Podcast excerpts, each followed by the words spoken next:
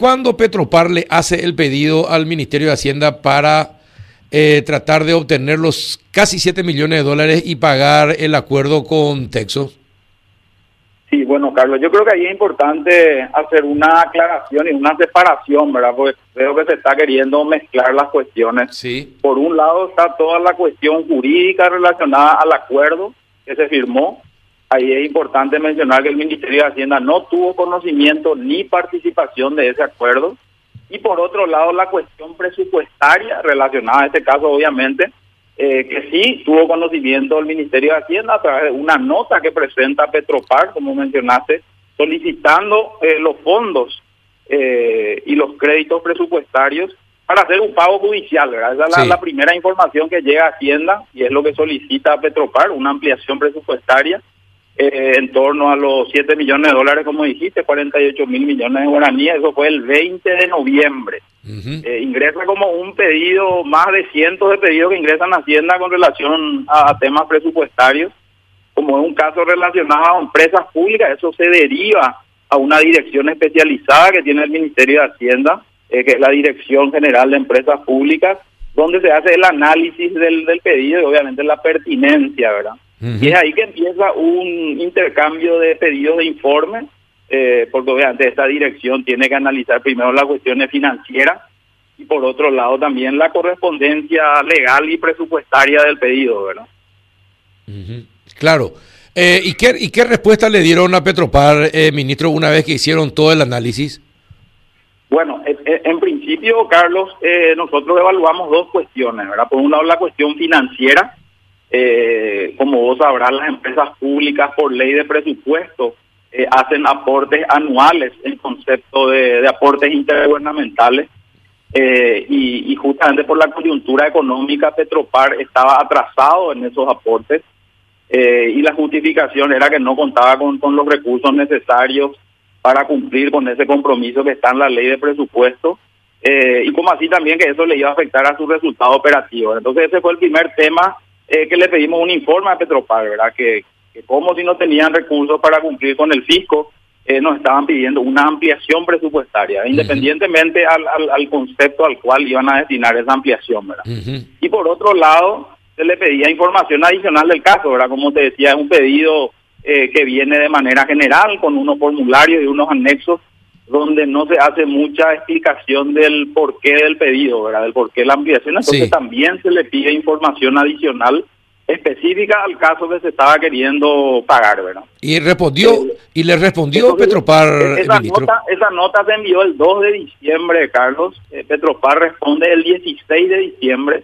Y ahí sí tomamos conocimiento ya de que había un acuerdo firmado y homologado. Y posteriormente, en fecha 22 de diciembre, le volvemos a enviar una nota a Petropar donde le decimos que para nosotros la prioridad de pago es el cumplimiento de lo que está en la ley de presupuesto, que es el, pago con el fisco, y que posterior a eso evaluaríamos la pertinencia eh, de ese otro pago que estaban pretendiendo hacer. Y esa nota hasta ahora no fue respondida. Ajá, es decir que eh, ustedes patearon para adelante para este año, se decía que había presupuesto, le, le podían, eso le dieron a entender. Claro, más que patear, Carlos, como te digo, una cuestión de prioridades, ¿verdad? Para nosotros, la prioridad de pago es el cumplimiento de lo que está en la ley de presupuesto, eh, con el fisco, más aún en la coyuntura en la cual estamos, una caída de ingresos, y más que nunca el fisco necesita de- del aporte de las empresas públicas. Eh, y en segundo lugar, eh, la debida justificación de- del, del pago en particular que se estaba queriendo hacer. ¿verdad? Ahora, y el- eh, el- sí, si eso el- se respondía de, de- de manera correcta, eh, obviamente nosotros íbamos a evaluar si avanzábamos o no en, el, en ese trámite, ¿verdad? Claro, de- no, definitivamente. Decir, y la asesoría jurídica le, le respondió eh, todos los pedidos que hizo Hacienda sobre ese caso. La asesoría jurídica de nosotros- Petropar. Nosotros recibimos respuestas del presidente de Petropar, ¿verdad? Eh, no, no, no, no tengo a vista el- todo el expediente, no sé si hay, hay se apuntaron eh, algunas notas de la asesoría jurídica. Como te decía, Carlos, nosotros más bien pedíamos antecedentes del caso, Claro. más que, eh, que, que otro tipo de informaciones, ¿verdad? Y- O sea, que eh, entiendo. Petropar no las justificaciones, porque este es un caso eh, que ya lleva años y que eso figura en el balance de Petropar, ¿verdad? O sea, Este caso, así como el caso de PDVSA, son dos casos emblemáticos que tiene Petropar dentro de su balance eh, y que obviamente a nosotros nos llaman la atención cuando alguno de estos casos se, quiera eh, hacer algún tipo de pago. Claro, no, no, definitivamente. Entonces las notas fueron enviadas por el presidente Denis Lichi. Asimismo, sí, eh, la, respuesta a los pedidos de informe de la Dirección General de Empresas Públicas siempre son respondidas por las máximas autoridades, en todos los casos y en este caso en particular por el presidente de Petropar. ¿verdad? Exacto. Juanito, ¿alguna consulta al ministro? Justo estaba desconectado. Te salvaste, ministro. no, no. Ahí está. Ah, eh, cometí el mismo error. Cometí el mismo, pido disculpas. Eh, apagué el micrófono y no, no, no, me acordé de prender, pido disculpas. Ministro, esto quiere decir entonces que esta, formaliz esta formalidad que se hace, ¿no? De pedir una, ampliación presupuestaria, se tiene que hacer antes de la firma del acuerdo entonces. ¿Y qué pasa si la respuesta de ustedes es negativa? ¿El acuerdo no se efectúa? Y, y mira, el, si nuestra respuesta es negativa, no se otorgan los créditos presupuestarios para que se hagan los pagos que sean. En este caso era para pagar un acuerdo, podía haber sido para pagar otro tipo de cosas. Nosotros no llegamos a analizar la cuestión de fondo porque quedamos en el medio de pedido de informe, ¿verdad? Y justamente en ese lapso también toma Estado Público este, esta situación, ¿verdad? Eh, y, y, y, como te decía, hubo una última nota donde hasta ahora no correspondía y que nosotros solicitábamos ciertas informaciones adicionales, como decían, en, en tema financiero principalmente, y, también obviamente en, información con relación al acuerdo que se firma. Y con respecto, perdón Carlos, con respecto a los retrasos que tiene Petropar justamente en, ese aporte intergubernamental, ¿qué herramientas tiene el Ministerio de Hacienda para exigir ya después con una, eh, con una herramienta, me refiero formal, para que se pongan al día? Lo que nosotros usualmente incorporamos dentro del decreto reglamentario de las leyes de presupuesto es que en caso de incumplimiento o atraso en los pagos no se tramita ningún proceso presupuestario ante el Ministerio de Hacienda, ¿verdad? Y este fue uno de los casos también, ¿verdad? Ante este atraso, obviamente lo primero que nosotros le reclamamos a Petropar fue eh, tener que ponerte al día primero con el fisco y, y después analizamos tu pedido, ¿verdad? Eh, y eso está en el decreto reglamentario de la ley de presupuesto, ¿verdad? Eso es independientemente de la cuestión de fondo, como decía, ¿verdad? Es la cuestión financiera, ¿verdad?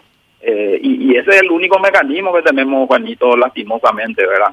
Eh, nosotros le enviamos notas, le exigimos a las empresas públicas, pero también entendemos la coyuntura particular de este año, donde también las empresas públicas se están viendo afectadas por la pandemia, ¿verdad? En el caso de Petropar hay una menor venta de combustible, obviamente eso impacta su ingreso, el, el caso de la ANDE que, aplicó subsidios al, consumo de energía. Entonces, en general las empresas públicas se están viendo afectadas por la pandemia y, nosotros entendemos también esa situación financiera por la que están atravesando y seguramente eso le está impidiendo a muchas de ellas cumplir el 100% con el fisco, ¿verdad? Pero como te decía, en este caso particular eh, nos llama la atención eso, ¿verdad? Que se quiera cumplir con un compromiso que no estaba inicialmente en el presupuesto eh, y se estaba incumpliendo con otro que sí estaba en el presupuesto. Entonces eso fue lo primero que le reclamamos a Petropar y, le pedimos informe al respecto. Ahora, ministro, normalmente eh, alguna autoridad del Ministerio de Hacienda tiene que estar cuando se van a hacer este tipo de acuerdos o no hace falta.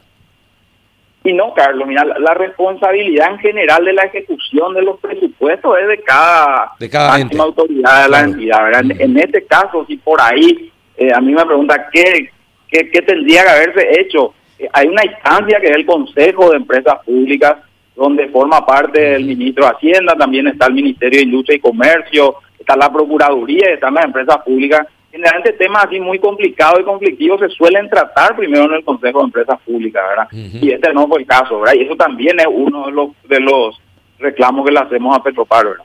Perfecto. Me parece muy bien que se vayan delindando las responsabilidades, ministro, y te agradezco la explicación. Eh, y bueno, nos vemos esta tarde, así que todavía hay tiempo para desearnos eh, feliz 21. Así mismo, Carlos, nos vemos esta tarde en nuestra última sesión de, del Consejo del FEI. Ayer tuvimos nuestro nuestro informe de gestión, nuestra rendición de cuentas. Eh, así que solamente hoy nos daremos los saludos Exacto. correspondientes, pero aprovecho esta ocasión para saludar a todos tus compañeros ahí en el piso, a toda la ciudadanía, desearle un, un feliz 2021 yo creo que va a ser un año de recuperación de nuestra economía, un año de transformaciones. Eh, nosotros tenemos que necesariamente avanzar el año que viene en todo este proceso de reforma del Estado, así que eh, desearles a todos, como te decía, un feliz 2020-2021.